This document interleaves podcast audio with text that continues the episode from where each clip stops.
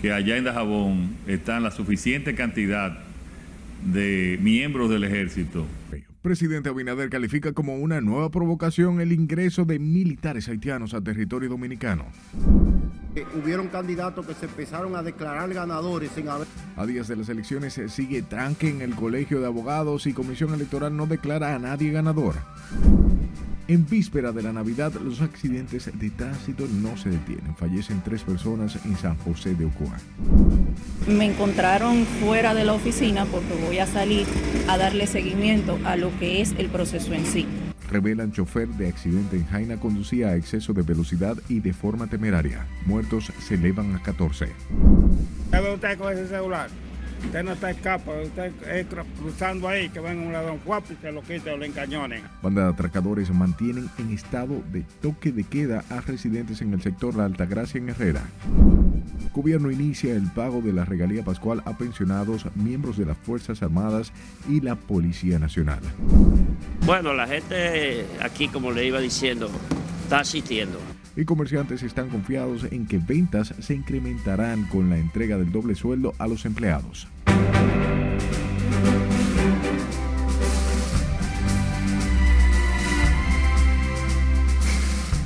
Buenas noches, es hora de informarse. Bienvenidos a esta sumisión estelar. De inmediato comenzamos y lo hacemos con el presidente Luis Abinader, quien calificó como una nueva provocación el ingreso de un grupo de haitianos algunos uniforme, con uniforme militar a una zona de Dajabón donde se realizaba un intercambio de productos. Ana Luisa Peguero nos pone al tanto.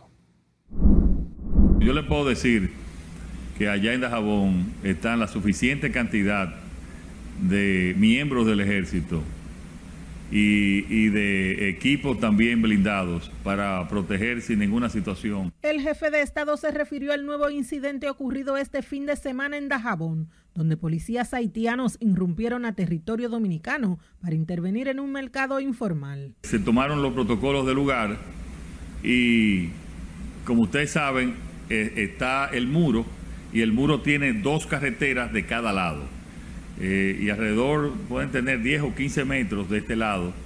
Y entonces ahí se tomó posesión de la, eh, como tenía que ser. Nosotros vamos a ser bien duros, eh, como lo hemos sido, con cualquier situación como esa. Y el protocolo de una vez fue el ejército y de una vez se replegaron. El presidente Abinader reveló que el Ministerio de Relaciones Exteriores está preparando una nota de protesta para entregarla al gobierno de Haití mientras el comandante del ejército dominicano garantizó la seguridad en toda la zona. Ellos tenían alguna resistencia, pero ya lo están aceptando porque tienen esa es la condición que nosotros hemos puesto como, eh, eh, como autoridad aquí en el país. Y parece que en el norte hay autoridades locales, eh, repito, porque eso no se repite en el sur, que tienen situaciones especiales y yo quiero que, que el jefe del ejército aquí pues lo explique. Ellos inmediatamente el ejército llegó, ellos cruzaron a su territorio y procedimos inmediatamente de acuerdo al protocolo establecido por las Fuerzas Armadas.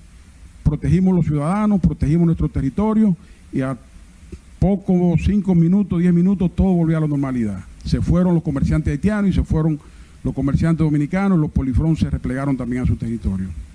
Eso fue todo lo que pasó. Actualmente la frontera está totalmente tranquila.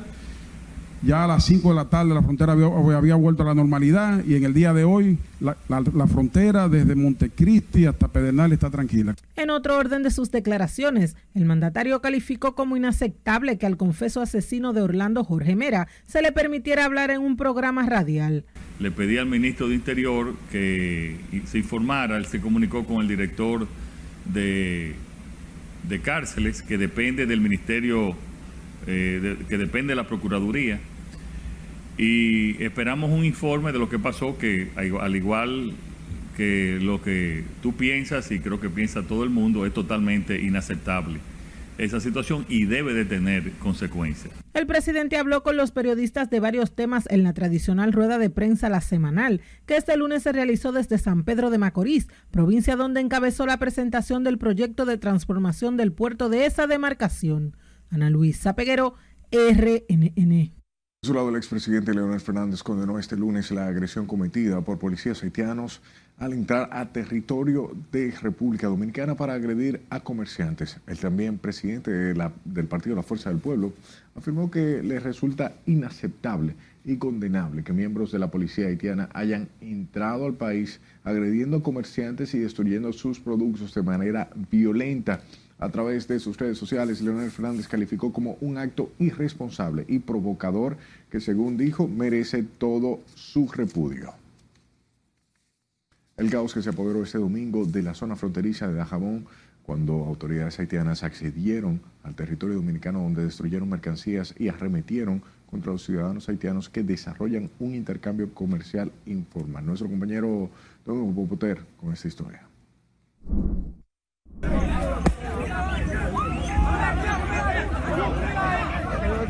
Con bombas lacrimógenas y disparos al aire, militares haitianos llegaron hasta uno de los lados contiguos a la verja fronteriza para impedir que comerciantes haitianos compraran mercancías en el intercambio informal en la vigía de Jabón. Los comerciantes haitianos llegaron a la zona de la vigía para abastecerse de productos dominicanos, momento en que se presentaron militares haitianos tumbando todo lo que se encontraban a su paso, así también destruyendo las mercancías que eran llevadas hacia Haití por esa zona, una acción que ha sido definida como violación de territorio por parte de los militares haitianos. Los incidentes provocados por las autoridades haitianas en la zona de la vigía dieron como consecuencia el incremento de las tropas dominicanas, tanto del CESFRON como del ejército, los cuales fueron desplegadas en las calles, parques, zona comercial y en la línea limítrofe con Haití.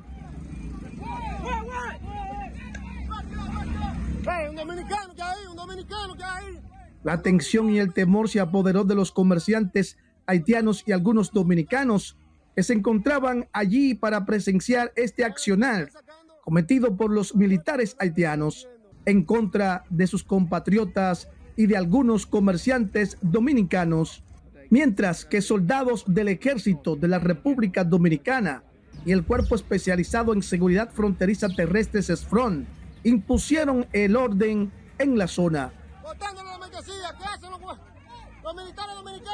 Algunos comerciantes dominicanos aseguraron que los policías y militares haitianos llegaron a penetrar próximo a la verga fronteriza, donde hace algunos días se había registrado un conflicto en la zona contigua a la verga fronteriza y que dicho lugar es considerado territorio dominicano. policías haitianos están de este lado, de este lado, tirando tiros. Los guardias dominicanos. En la línea limítrofe con Haití, Dajabón, Domingo Popoter, RNN. La Oficina de Atención Permanente de Santiago impuso un año de prisión preventiva a Jacqueline Michel conocido como Junior el Haitiano, acusado de la muerte del folclorista Víctor Herarte. El abogado Jordi Veras dijo que había pruebas suficientes para imponerle la prisión preventiva al imputado. Para que el Ministerio Público termine ya de afianzar su acusación y de su investigación. La medida de coerción revisable cada tres meses. O sea que la revisión sería eh, sería para marzo del 2024. Junior, el haitiano, cumplirá el año de prisión preventiva en el Centro de Corrección y Rehabilitación Rafael Hombres en Santiago. Se recuerda que la semana pasada se aplazó el conocimiento de medida de coerción por la ausencia de un traductor de creol a español. Hablemos del Ministerio Público, quienes depositaron este lunes la solicitud de medida de coerción en contra del conductor de la patana cargada de cemento que se accidentó en Quitasueño de Jaina y dejó 13 fallecidos y al menos 19 heridos. Liliana Martínez con más detalles. Tenemos todavía un proceso que cumplir. La fiscal Olivares afirmó estar a la espera de que el órgano acusador entregue el expediente en el juzgado de paz de Jaina. Explicó que por el momento se profundizan las investigaciones para determinar las circunstancias del accidente que arrebató la vida a varias personas. Se está dándole la prioridad que se puede. yo estoy incluso, ah, me encontraron fuera de la oficina porque voy a salir a darle seguimiento a lo que es el proceso en sí. Dijo además que se resguarda la integridad del conductor, quien estaba al volante del camión cargado de cemento que impactó al autobús y cayó a la cañada. Él nos pidió a nosotros que le resguardáramos su vida y en eso estamos.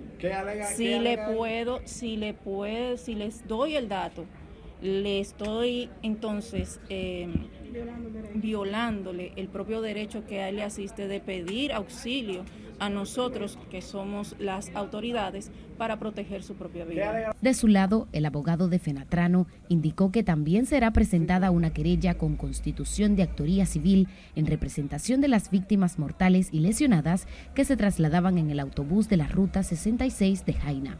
Nos estamos integrando al proceso Vamos a colaborar ahora a los fines de que aquellas víctimas que aún no han levantado las actas procedan a levantarla, a los fines de que ella pueda tener ya en la glosa procesar toda la documentación que es necesaria para los trámites judiciales de rigor.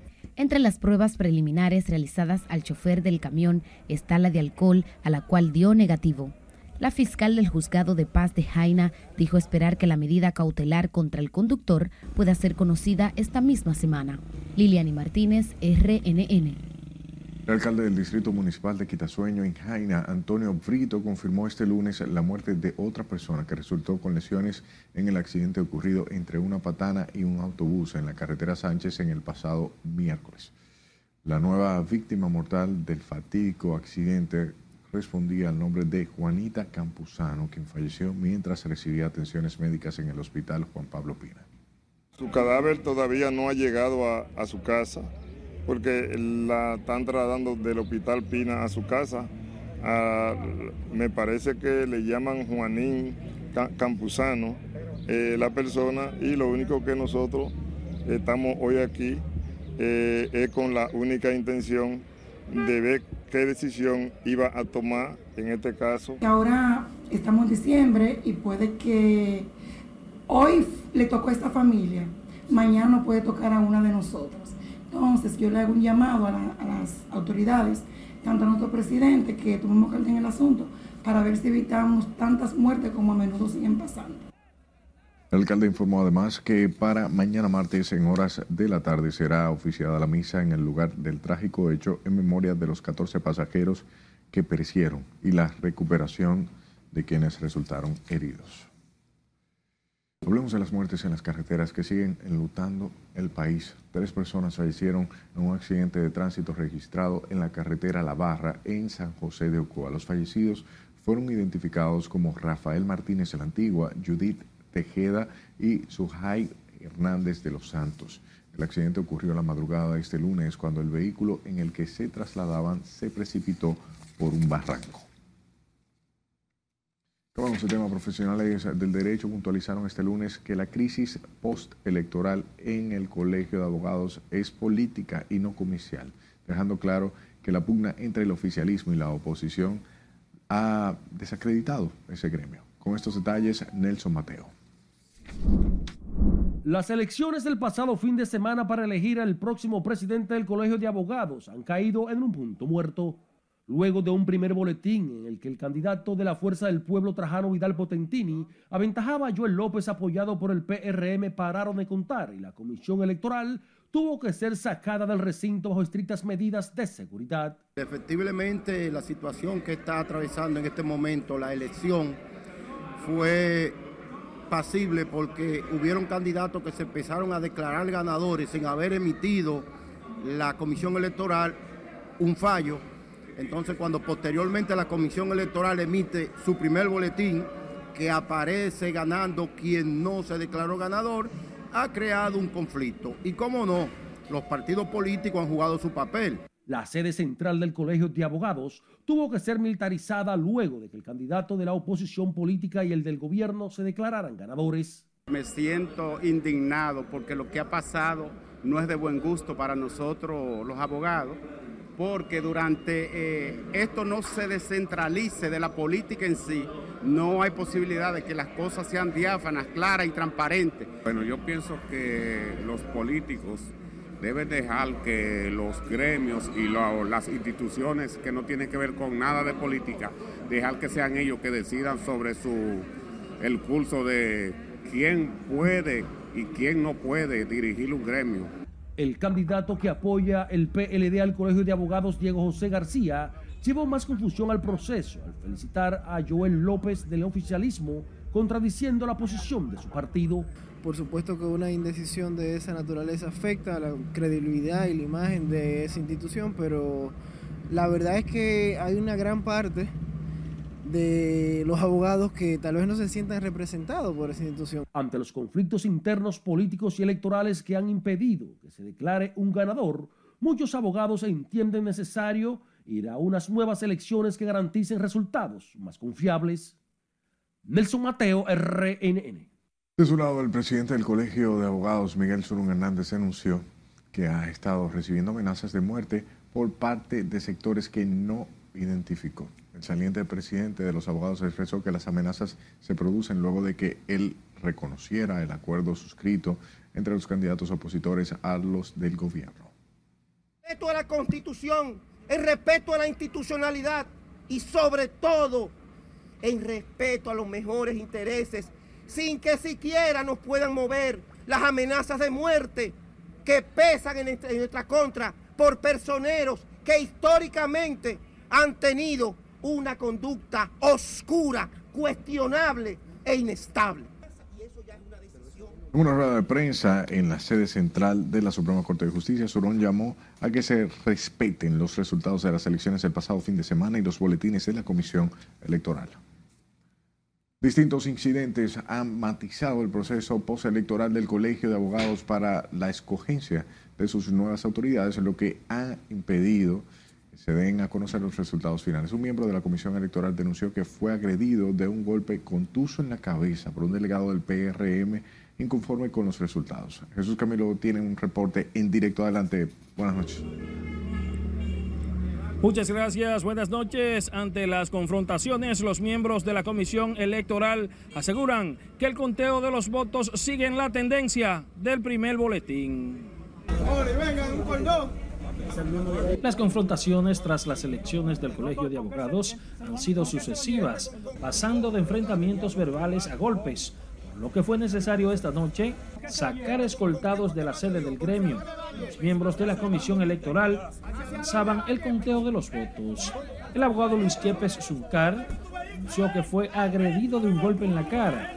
Un delegado del PRM inconforme con los resultados del proceso que ese señor que hizo esa agresión anoche a mí me amenazó y me dijo a mí, a ti el poder te vas a perseguir. El delegado José Alberto de Jesús entienda que la forma de dirimir los conflictos o las diferencias es mediante la agresión física.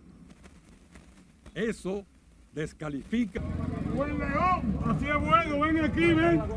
Las confrontaciones se han generado a raíz de las denuncias de supuesta falsificación de documentos la obtención de la presidencia del Colegio de Abogados, situación que ha frenado los resultados finales del proceso.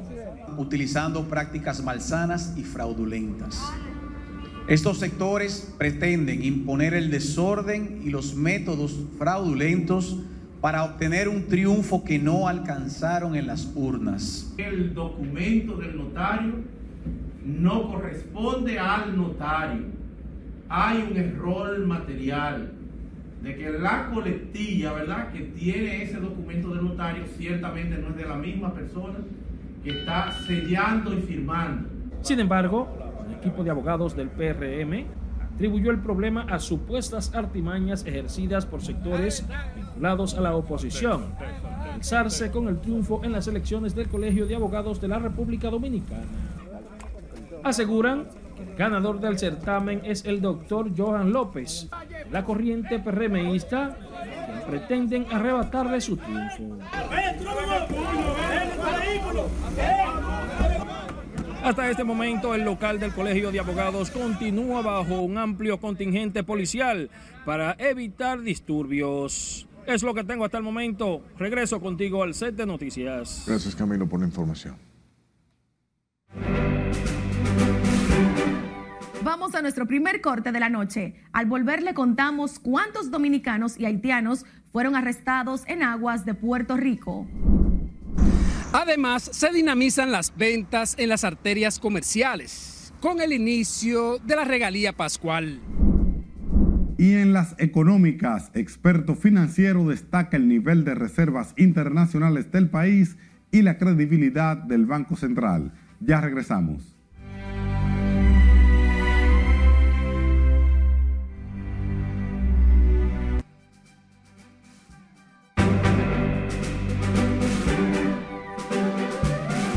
Este momento viajamos por el mundo y conocemos las informaciones más importantes del plano internacional con nuestra compañera Lorena Félix. Adelante. Gracias, muy buenas noches. Detienen a 54 migrantes dominicanos y a 9 haitianos cerca de aguas de Puerto Rico. Mientras tanto, se elevan a más de 15.000 los muertos en Gaza tras una nueva jornada de bombardeos israelíes. Tenemos la información ampliada de estas y otras noticias en el resumen internacional. La Oficina de Aduanas y Protección Fronteriza de Estados Unidos en Puerto Rico informó este lunes que detuvo a 63 migrantes, 54 dominicanos y 9 haitianos al buscar ingresar ilegalmente a la isla caribeña. Según detalló la agencia en un comunicado, agentes marinos de operación aéreas y marítimas de las Fuerzas Unidas de Acción Rápida de la Policía de Puerto Rico localizaron una embarcación sospechosa moviéndose hacia la costa suroeste del territorio caribeño. El presidente de Venezuela, Nicolás Maduro, aseguró este lunes tener un plan para recuperar los derechos históricos que afirmó tiene su país sobre el Esequibo, un territorio de casi 160 kilómetros cuadrados en disputa con Guyana, aunque no dio ningún detalle sobre la estrategia para lograr este objetivo. Irán y Cuba afirmaron este lunes, con motivo de la primera visita de un presidente cubano a Teherán en 22 años, su voluntad de cooperar más estrechamente para hacer frente a las sanciones de Estados Unidos que afectan a ambos países. Lo que puede neutralizar el impacto de las sanciones es el intercambio de competencias entre los dos países, declaró el presidente iraní en una declaración con su homólogo cubano Miguel Díaz Canel. El autor del atentado que costó la vida a un joven turista germano filipino e hirió a otras dos personas cerca de la Torre Eiffel en París el sábado 2 de diciembre por la noche, había grabado un video antes de perpetrar el ataque en el que juraba lealtad al Estado Islámico. Dijo actuar en solidaridad con Palestina y que había estado en contacto con el asesino de Samuel Paty y de un cura degollado por islamistas. El número de muertos en la franja de Gaza se elevó este lunes a 15.899 tras una nueva jornada de bombardeos israelíes que dejaron 349 muertos y 750 heridos, según informó el Ministerio de Sanidad del enclave palestino controlado por el grupo islamista Hamas. El saldo de la agresión israelí se eleva a 15.899 mártires y 42.000 ciudadanos heridos desde el pasado 7 de octubre, anunció en una conferencia de prensa el portavoz de Sanidad. Erika Leite protagonizó una graciosa caída en una cascada de Brasil segundos después de dar el sí a la singular propuesta de matrimonio que le hizo su novio Fabricio Teixeira. En un video compartido este lunes por el guía Alex Lima, se observa cuando Erika resbala tratando de dar un paso para acercarse a su novio, que estaba arrodillado frente a ella con el anillo en mano. La muchacha no resultó herida y la feliz pareja terminó sentada en el agua riéndose. Qué bonita historia de amor y qué bueno que no haya pasado nada y que todo fue solamente un momento cómico para ellos y para todos lo que hemos visto el video. Hasta aquí las internacionales. Continuamos con la emisión estelar de Noticias RNN. Volvemos al plano local. El ministro administrativo de la presidencia, José Ignacio Paliza, encabezará la delegación de República Dominicana que viajará a Argentina para participar en la toma de posesión del presidente electo Javier Milei el próximo domingo 10 del presente mes. El acto se, será, se llevará a cabo en la ciudad de Buenos Aires. También tendrá en la delegación dominicana el señor Gustavo Enrique Hernando Castillo, embajador extraordinario y plenipotenciario de la República Dominicana en Argentina.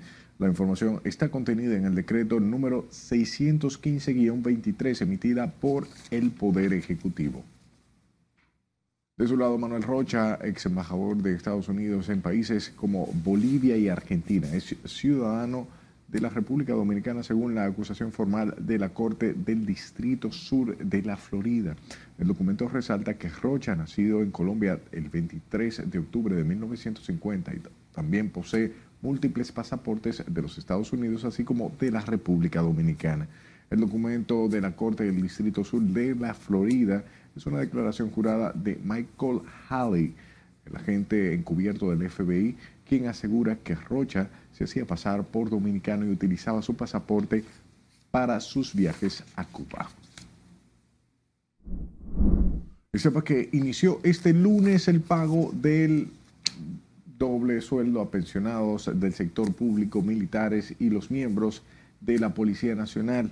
Los primeros en cobrar fueron los jubilados, luego siguieron los integrantes de las Fuerzas Armadas y de la Policía Nacional y para mañana martes se continuará con otras instituciones públicas. La entrega de esos recursos tiene el propósito de que las familias de los servidores públicos puedan planificar con tiempo suficiente sus presupuestos económicos para estas Navidades.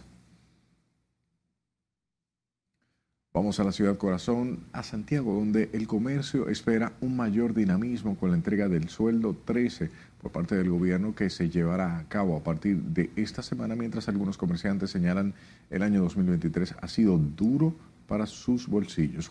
Junior Marte nos cuenta. Hemos ido manejando la situación Darío Rafael Muñoz, comerciante de la calle del Sol de esta ciudad de Santiago, espera en los próximos días las ventas empiecen a aumentar. Bueno, ya habrá más flujo de, gente en la calle. No sé ni qué decirte. Esperamos que sea para bien. Pondera el manejo que ha tenido el gobierno con la pandemia y los fenómenos naturales, pero afirma debe haber más circulantes en las calles. Hay un personal eh, que no está preparado para esto también y hemos tenido que usarlo eh, porque no hay de otra. Algunos ciudadanos también mantienen la esperanza tras el flujo temprano de gente que se observa en las tiendas. Se está viendo mucha gente hasta ahora mismo, sí ya. ¿Usted visualiza que va a ser, va a ser buena esta, Navidad? Vamos a ver, vamos a ver. Vamos a esperar que entre todavía, que, acabe de entrar. ¿Eh? Vamos a esperar que siga avanzando, a ver. Que el gobierno deposite el doble sueldo mañana, a ver si se arregla, para ver si circula el dinero porque no hay circulación ahora. La policía además garantiza la seguridad tras anunciar que en los próximos días empezarán su operativo. Para esta fecha es muy probable que el número hasta se duplique. ¿Por qué? Porque tanto el personal administrativo como este servidor que ustedes ven va a estar en la calle patrullando. Tanto el personal que está recibiendo cursos va a estar en la calle patrullando. El personal que está en las escuelas recibiendo educación también va para, para la calle patrullando. Por lo tanto, Santiago como es prioridad, Santiago, como sabemos el número de habitantes que tenemos, es prioridad para los superiores. Las autoridades informaron que en la parte céntrica habrá también un patrullaje mixto entre policías y miembros del ejército. En Santiago, Junior Marte, RNN. Los comerciantes de la avenida Duarte de esta capital se mostraron optimistas con la venta a partir de ahora que el gobierno inició la entrega del doble sueldo a los empleados públicos. Juan Francisco Herrera con más. Bueno, la gente aquí, como le iba diciendo, está asistiendo. Desde hoy comenzó a sentirse el flujo de clientes en la arteria comercial de la avenida Duarte. Esto luego de que los empleados comenzaran a recibir su doble sueldo, lo que según algunos comerciantes dinamizará la economía en la zona Duarte este mes de diciembre. Está asistiendo y cuando le den su doble, pues habrá más influencia de clientes. Y cuanto a los precios, tenemos muy buenos precios. Todavía estamos vendiendo precios, estamos vendiendo algunos artículos a precio de Black Fighters. Así que nosotros hemos mantenido buenos precios para que el cliente compre sin, sin quejas. Otros son más conservadores y esperan que según avance la semana se incrementen las ventas en las distintas tiendas. No puedo dejar de reconocer que ya este fin de semana estuvo incluso más alegre que el Black Friday. Hubo más público, por lo menos en nuestra avenida Duarte, circulando que en el mismo Black Friday. Se ve un ambiente bastante favorable para el comercio. Este señor considera que este año habrá mayor dinamismo. Por eso se adelantó a hacer sus compras. Sí, ya se está dinamizando la compra, parece que ya han entrado unos chelitos de, de, regalía, de doble sueldo y cosas, cosas así por el estilo. Ya veo ya que la gente tiene más, más, entusiasmo en la calle, eh, parece que han soltado unos centavitos y eso, que el gobierno todavía no, no ha dado lo suyo, que es lo que dinamiza más la economía. Los comerciantes están convencidos de que esta Navidad aumentará significativamente las ventas por el dinamismo que ya se percibe desde principios de este mes de diciembre. Juan Francisco Herrera, RNN. Las principales vías del Gran Santo Domingo se han convertido en un caos, donde conductores del transporte público y privado se enfrentan al congestionamiento vehicular que provoca desesperación entre la población que debe aguardar hasta horas para llegar a sus destinos. Laura Mar nos dice por qué. Aquí no hay hora pico ya, lamentablemente. La situación se agrava a medida que avanzan los días de cara a las festividades de Navidad y Año Nuevo, cuando se registra un mayor desplazamiento de vehículos y ciudadanos. Esto sigue siendo un dolor de cabeza para conductores y transeúntes debido a las largas filas de vehículos que parecen no tener fin. ¿Te perjudica esto Oh, pero claro, mi amor, eso no gasta el combustible y los prestamistas comienzan a, llegar a las 9 y uno en los cuartos quedan hasta un boche a uno. Claro, porque uno puede ir venir rápido a ciertos lugares, uno dura una hora para ir por lo menos. Los tiempos para movilizarse de un lado a otro han aumentado considerablemente, tomando un lapso de hasta dos horas y media para cruzar los puentes desde el centro de la ciudad y así trasladarse a las localidades de Santo Domingo Este. La historia es la misma cuando los conductores deben escoger una vía para llegar a Santo Domingo Norte, Oeste y otras demarcaciones del país. Puesto aquí un caos. Oye, que está, mire, pero ayer, eso, eh, eso, eso era un lío que no se podía estar aquí. Mire, mire cómo es que estoy aquí, pero tampoco difícil. Eh, el tránsito está un poco difícil, muy difícil. Lamentablemente sí, el entaponamiento. No sé en qué está la DGC, que es la que se encarga de regular el tránsito en el país. Se toma una hora, mira, para, para desplazarse a cualquier sitio. Diciembre suele ser el mes donde aumenta considerablemente el movimiento de la población convirtiendo en un caos el desplazamiento de las personas tanto en el transporte público como el privado. La situación empeora por la imprudencia de los conductores que violan la distancia de seguridad entre los vehículos y no respetan las calles o carreteras con doble sentido de circulación. Laurila Mar, RNN. Y el exdirector de la Dirección General de Impuestos Internos, Maguín Díaz, resaltó hoy el buen desempeño y recuperación que está teniendo la economía dominicana pese a los factores externos. El economista enfatizó que ciertamente el costo de la vida es una de las principales preocupaciones de la población como reflejan las encuestas, pero que la inflación comienza a bajar. Ha sido un año, digamos, bueno. Eh, yo creo que el Banco Central ha controlado la inflación.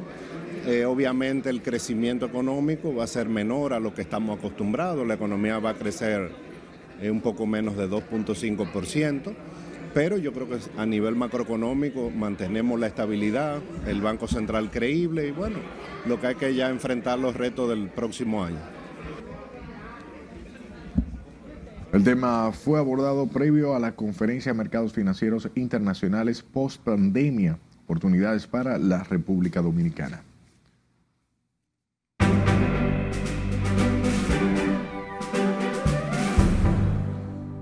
¿Qué dice el experto financiero Ricardo Penfold sobre cómo el nivel de reservas del país y la credibilidad del Banco Central ayudan al país a conseguir el grado de inversión? Martín Adames con más información. Adelante.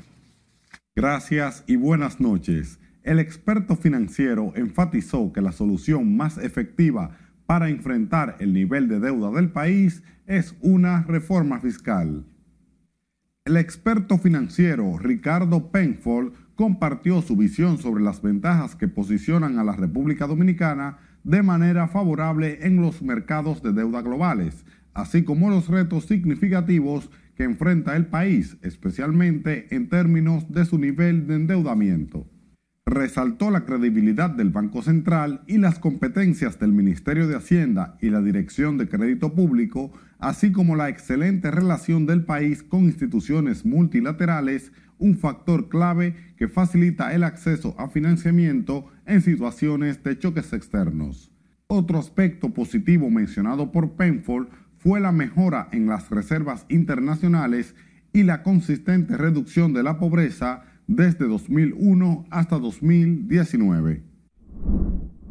El ministro de Economía, Planificación y Desarrollo, Pavel Isa Contreras, expresó que desde finales de este 2023 las condiciones están cambiando de manera significativa, por lo que proyectan para el 2024 un crecimiento potencial de la economía en torno al 5% y el Fondo Monetario Internacional ha previsto un 5.2%.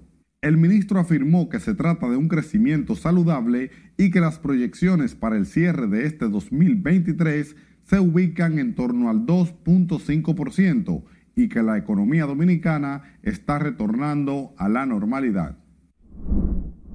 La agencia de calificación de riesgos Modis consideró este lunes que hay perspectivas negativas para el sector bancario mundial en 2024, debido a que las políticas monetarias más estrictas de los bancos centrales han resultado en un menor crecimiento del PIB. Modis prevé que el crecimiento económico de China se desacelerará debido al gasto privado moderado, unas exportaciones débiles y una corrección en curso del mercado inmobiliario, mientras que en Estados Unidos algunos de los bancos más grandes acumularán capital debido a los cambios regulatorios, mientras que en Europa la caída del valor de las propiedades dará lugar a más préstamos problemáticos. Como acabamos de ver, persistirán los problemas en el sistema bancario mundial en el 2024, según la calificadora de riesgos Modis. Así que atentos y a tomar precaución. Hasta aquí las económicas. Continúe con la emisión estelar de noticias RNN. Volvemos a comerciales. Cuando estemos de vuelta, sabrá por qué en el sector La Altagracia de Herrera piden la intervención de las autoridades. No entiende, uno tiene que andar como quien dice lo que diga el otro. Para uno no dejarse matar. Además, en Santo Domingo Este, los deliveries están con el grito al cielo por ola de atracos y asesinatos. Entérese de cómo andarán las condiciones del tiempo para este martes. Esta es la emisión estelar de Noticias RNN. No le cambie.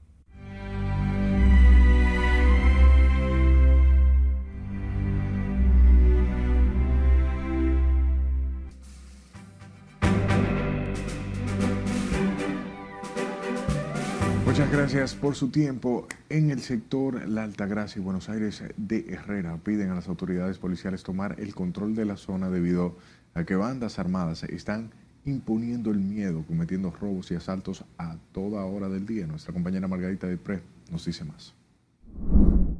¿Sabe usted con ese celular? Usted no está escapa, usted es cruzando ahí, que venga un ladrón guapo y se lo quite o le encañonen.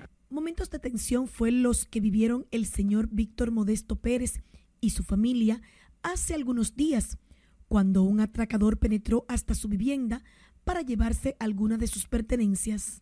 Un celular se llevó de, la hija mía y una vecina de se lo, llevó, se lo llevaron. Y ese, ese hombre anda atracando por todos lados aquí en el barrio.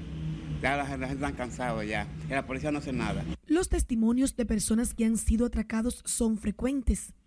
Los residentes en esta zona dicen no se sienten seguros. Hoy me atracaron saliendo de mi casa ahí en esta, en esta acera. Ahí a las 2 de la tarde me atracaron a mí ahí. Entonces, imagínate, ¿qué, qué podamos hacer? Porque me atracaron ahí en aquella calle y cuando fue, querían que se quede el celular, que se que más, que se más, y le dije a la hija, me suelte su embando, así me lo dije.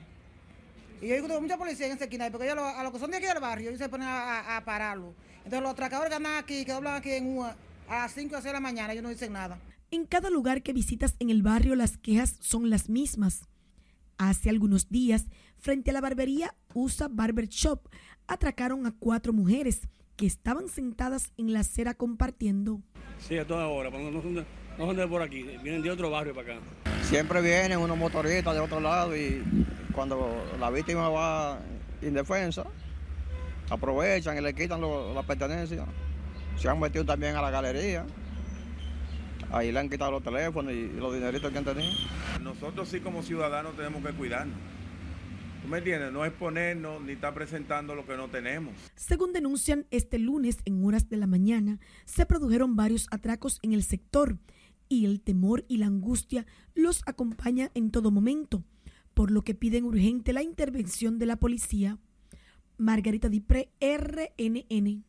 Deliveries que trabajan en los negocios ubicados en la autopista de San Isidro, en Santo Domingo Este, se quejaron por los constantes atracos de los que son víctimas para robarles las motocicletas y el dinero. Justamente la semana pasada fue asesinado por unos delincuentes el joven Fernando Cabral Blanco cuando daba un servicio. Juan Francisco Herrera nos cuenta.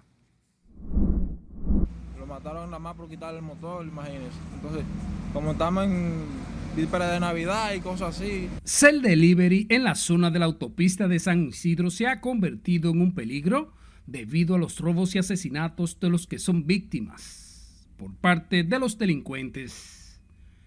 Aseguran que no pueden transitar tranquilos llevando los pedidos porque los atracadores no solo les llevan los motores, sino también los matan como ocurrió con Cabral Blanco hace dos días. Sí, es un poco preocupante porque imagínense, uno anda en la calle, ¿cómo lo digo?, arriesgando su vida, por llevar pan de cada día a su, casa y cosas. Entonces, ¿cómo le digo? Eso es cuestión de los delincuentes y eso es un poco preocupante, sí. Otros se quejan de que no pueden trabajar con miedo de que los sorprendan. en la mayoría para allá, por, la cabaña, en la pita.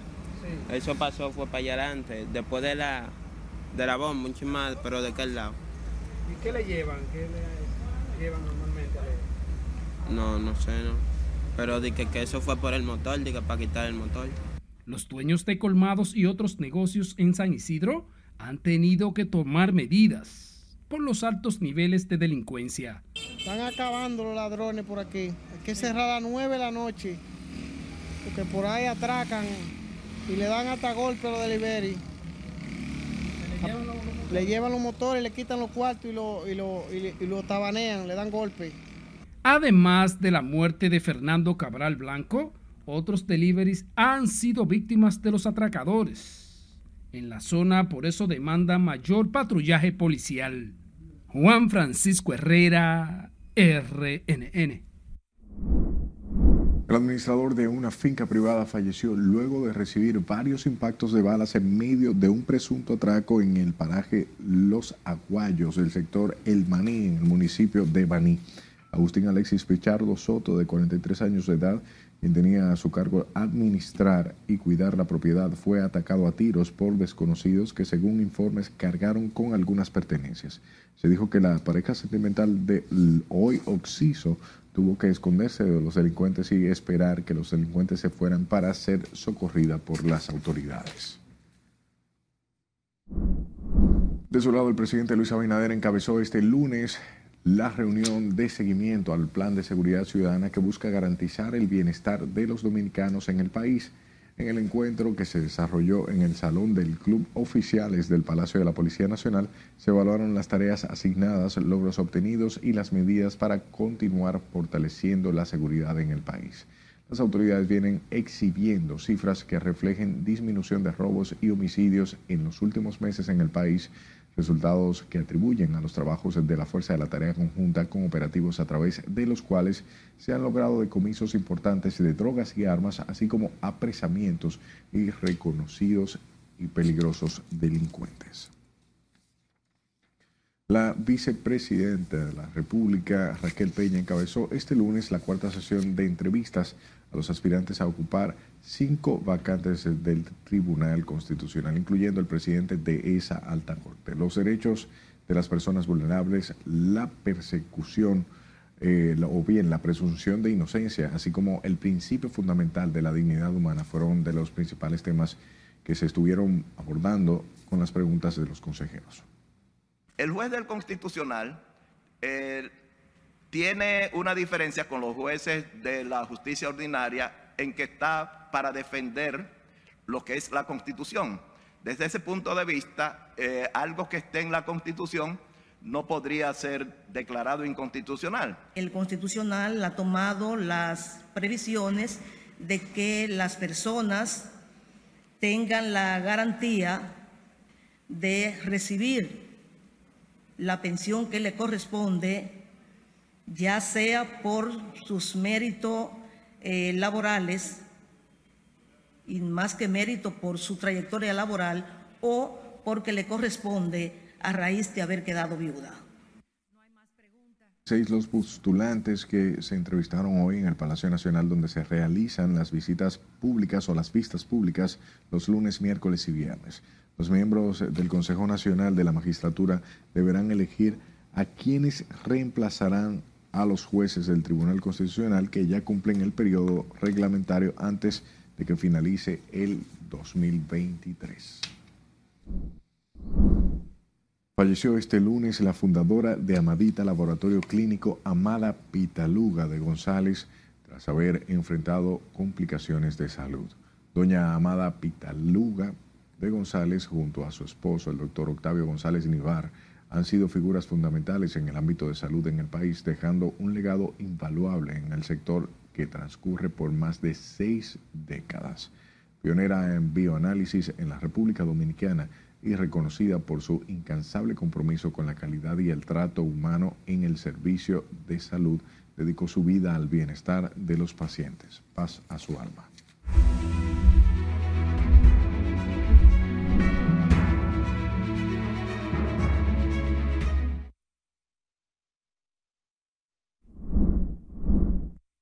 Según la más reciente medición de la encuesta Greenberg Diario Libre, en el presidente, el presidente tiene un 44% de la población que votaría por el presidente Luis Abinader en las elecciones del año próximo.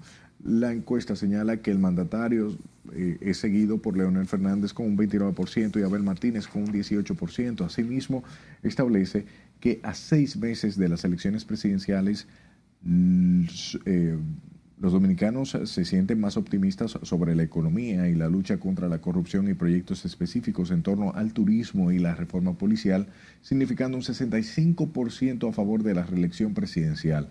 La encuesta se realizó del 12 al 18 de noviembre y se entrevistaron a 1.067 adultos dominicanos, de los cuales 730 fueron identificados como votantes probables.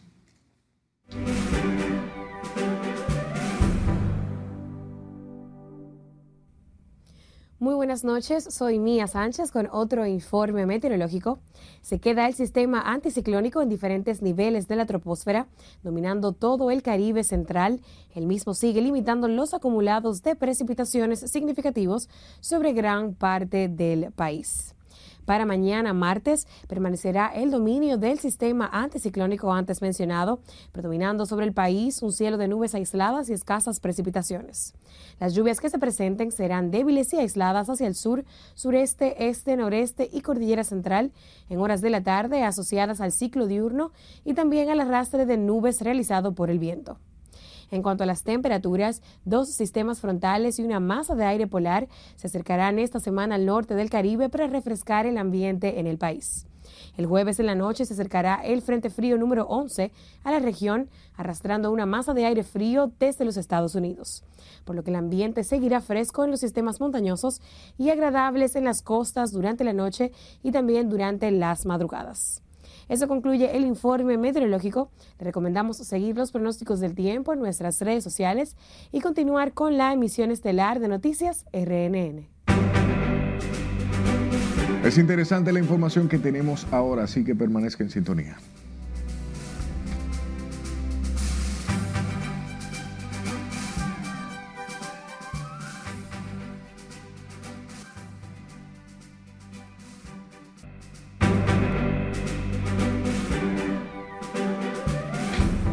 De deporte y para ello tenemos a nuestra compañera Joana Núñez.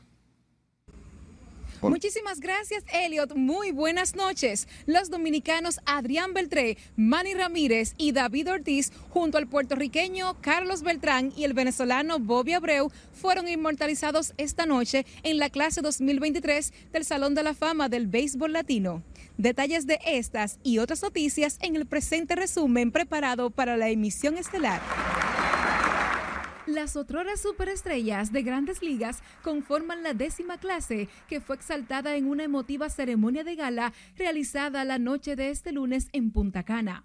Un grupo de más de 50 cronistas deportivos procedentes de Cuba, Venezuela, Puerto Rico, México, Panamá, Ecuador, Colombia y República Dominicana fueron los encargados de la votación, donde a la postre se seleccionó el nuevo grupo de inmortales, donde ya se encuentran nombres como los de Mariano Rivera, Pedro Martínez y Felipe Rojas Alou.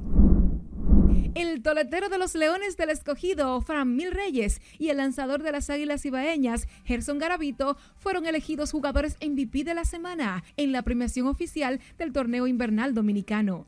Reyes ganó la distinción como mejor jugador de ofensiva al conectar siete hits, entre ellos tres jonrones, con promedio de bateo de 467 y ocho vueltas impulsadas en 15 turnos durante el periodo comprendido entre el lunes 27 de noviembre y el viernes 1 de diciembre. Mientras tanto, Garavito ganó el premio como mejor lanzador para las Águilas tras conseguir una salida de seis entradas sin carrera, de un hit, dos boletos y cinco ponches frente a las estrellas. En la ceremonia celebrada en el Estadio Cibao, Christopher Morel recibió su premio como mejor jugador de ofensiva de la semana anterior.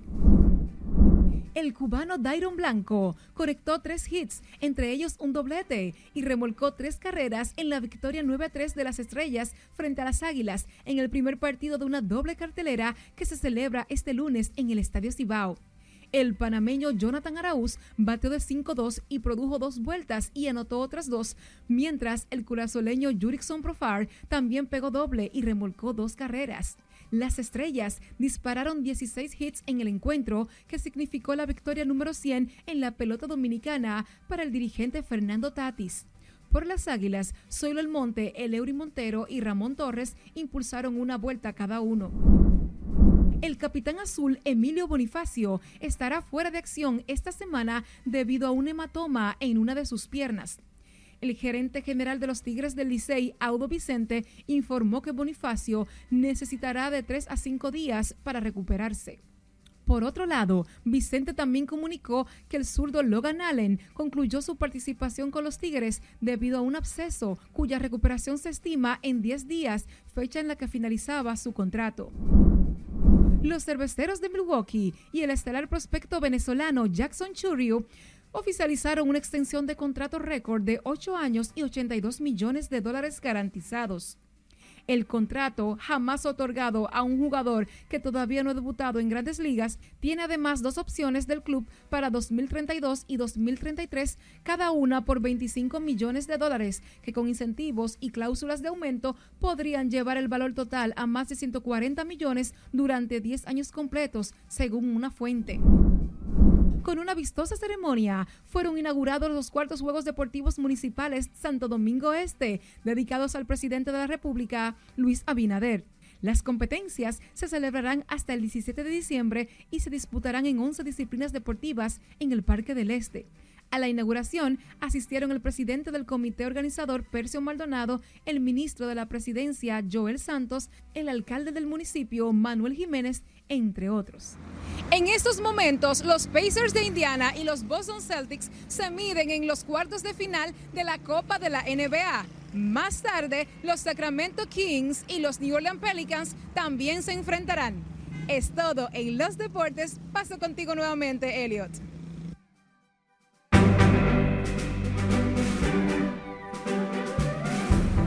Eladio Carrión superó las expectativas en tres noches de conciertos en el país este fin de semana completo. Esta y otras informaciones del espectáculo con Ivonne Núñez.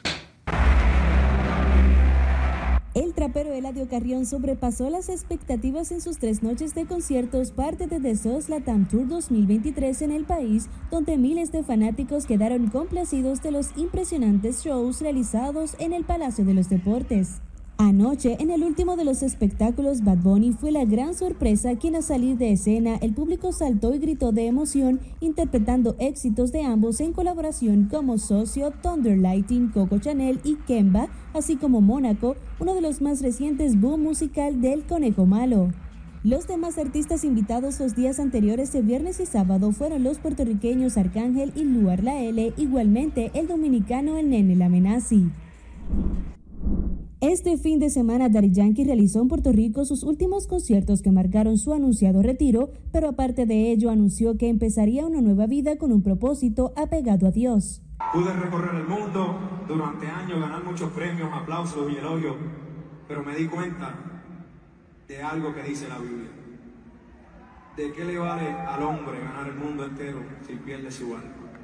El cantante afirmó que ahora su vida estará más enfocada en extender la palabra.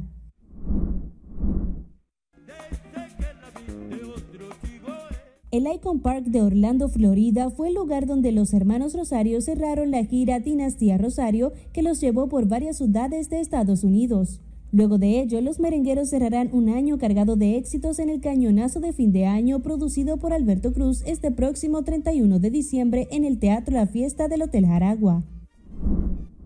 Tokisha llegó este sábado a la colección Fall 24 de Balenciaga, un exclusivo evento celebrado en Los Ángeles, California, donde reunió a las principales personalidades de la música anglo y celebridades como Kim Kardashian, Kendall Jenner, Cardi B y otros. Toki llegó vestida de negro, acaparando de inmediato las miradas, ya que esta no solo se ha dedicado a la música, sino también ha creado un nombre en la industria de la moda. En RNN Diversión, Ivonne Núñez. Gracias por su atención hasta este momento. Pase feliz resto de la noche.